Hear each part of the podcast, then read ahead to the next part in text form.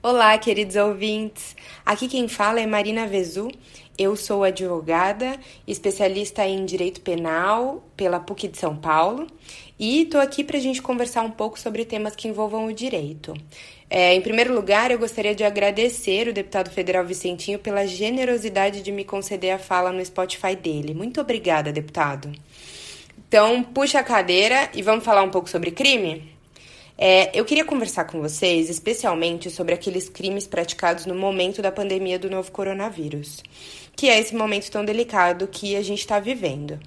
E daí vocês podem me perguntar qual a diferença de quem praticou um crime em abril do ano passado e daquela pessoa que praticou um crime em abril deste ano? Ou o que o momento de pandemia interfere na prática do crime?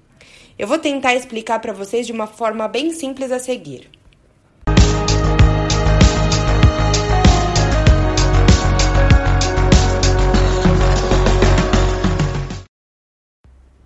A diferença está exatamente no momento da prática do crime.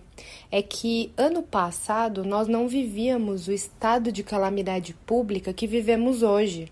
É, para definir estado de calamidade pública de uma forma resumida, a gente pode dizer que ele é uma situação anormal em que a capacidade de ação ou de resposta do poder público fica comprometida. Essa situação anormal, ela pode vir de um desastre causado pela natureza, ela pode ocasionar, ela pode decorrer, desculpa, de questões econômicas ou da pandemia do novo coronavírus, que é o caso. Então, o Poder Legislativo reconheceu o estado de calamidade pública no Brasil até o dia 31 de dezembro de 2020. Isso significa que, pelo menos até essa data, nós vamos viver e sofrer as consequências dessa situação anormal. E é aí que entra o Código Penal, para nos dizer que os crimes praticados em momento de calamidade pública sempre terão as suas penas agravadas. Isso significa que os juízes criminais, nesse período de calamidade pública, vão aplicar essa agravante de pena e, portanto, a pena das pessoas que praticarem os crimes, qualquer crime, nesse momento de calamidade pública, será agravada, será mais severa. É, se vocês tiverem curiosidade, deem uma olhada no, no site do Planalto, no nosso Código Penal, lá no artigo 61, inciso 2, letra J. É exatamente isso que a lei diz. Então, isso nada mais é do que a vontade do Código Penal de punir de forma mais grave, mais severa, aquela pessoa que resolve cometer crimes no momento em que a vítima se encontra numa situação dramática. É inegável que todos nós nos encontramos numa situação dramática com a pandemia do novo coronavírus. E por isso, aqueles que escolherem praticar crimes neste momento terão as suas penas agravadas. Superado esse ponto, eu acho importante falar com vocês sobre crimes que já existem na nossa legislação, mas que infelizmente têm sido observados com mais frequência na prática por conta da pandemia. Então, o primeiro deles é o crime de infração de medida sanitária preventiva. Para ficar mais claro, eu vou trazer um exemplo. Vamos imaginar que uma pessoa tenha sido diagnosticada com o novo coronavírus e que o poder público tenha determinado lembrando que a determinação tem que ser obrigatória, que todas as pessoas que fossem diagnosticadas com o coronavírus devessem ficar em isolamento por 14 dias. O nosso paciente do exemplo descumpriu essa determinação do poder público. Pronto, ele já incorreu nesse crime.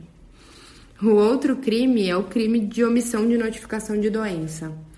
Esse crime ele só pode ser praticado por médicos é, o Código Penal que quis assim, tá? Então, só médicos praticam esse crime e o exemplo é simples. Basta que o médico não comunique à autoridade pública é, sobre a ocorrência de pacientes diagnosticados com o novo coronavírus para que ele incorra nesse delito. Esse crime está previsto no artigo 269 do Código Penal.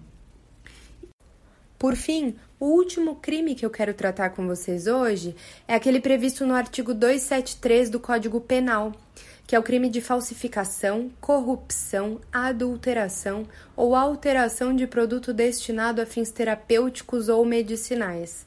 A gente vai simplificar esse nome gigante com um exemplo que eu tenho certeza que muitos de vocês viram nos noticiários nos últimos dias. É, no nosso exemplo, então, basta que o agente criminoso falsifique, corrompa ou altere a produção de álcool em gel e, portanto, fabrique um álcool em gel falsificado. Exatamente.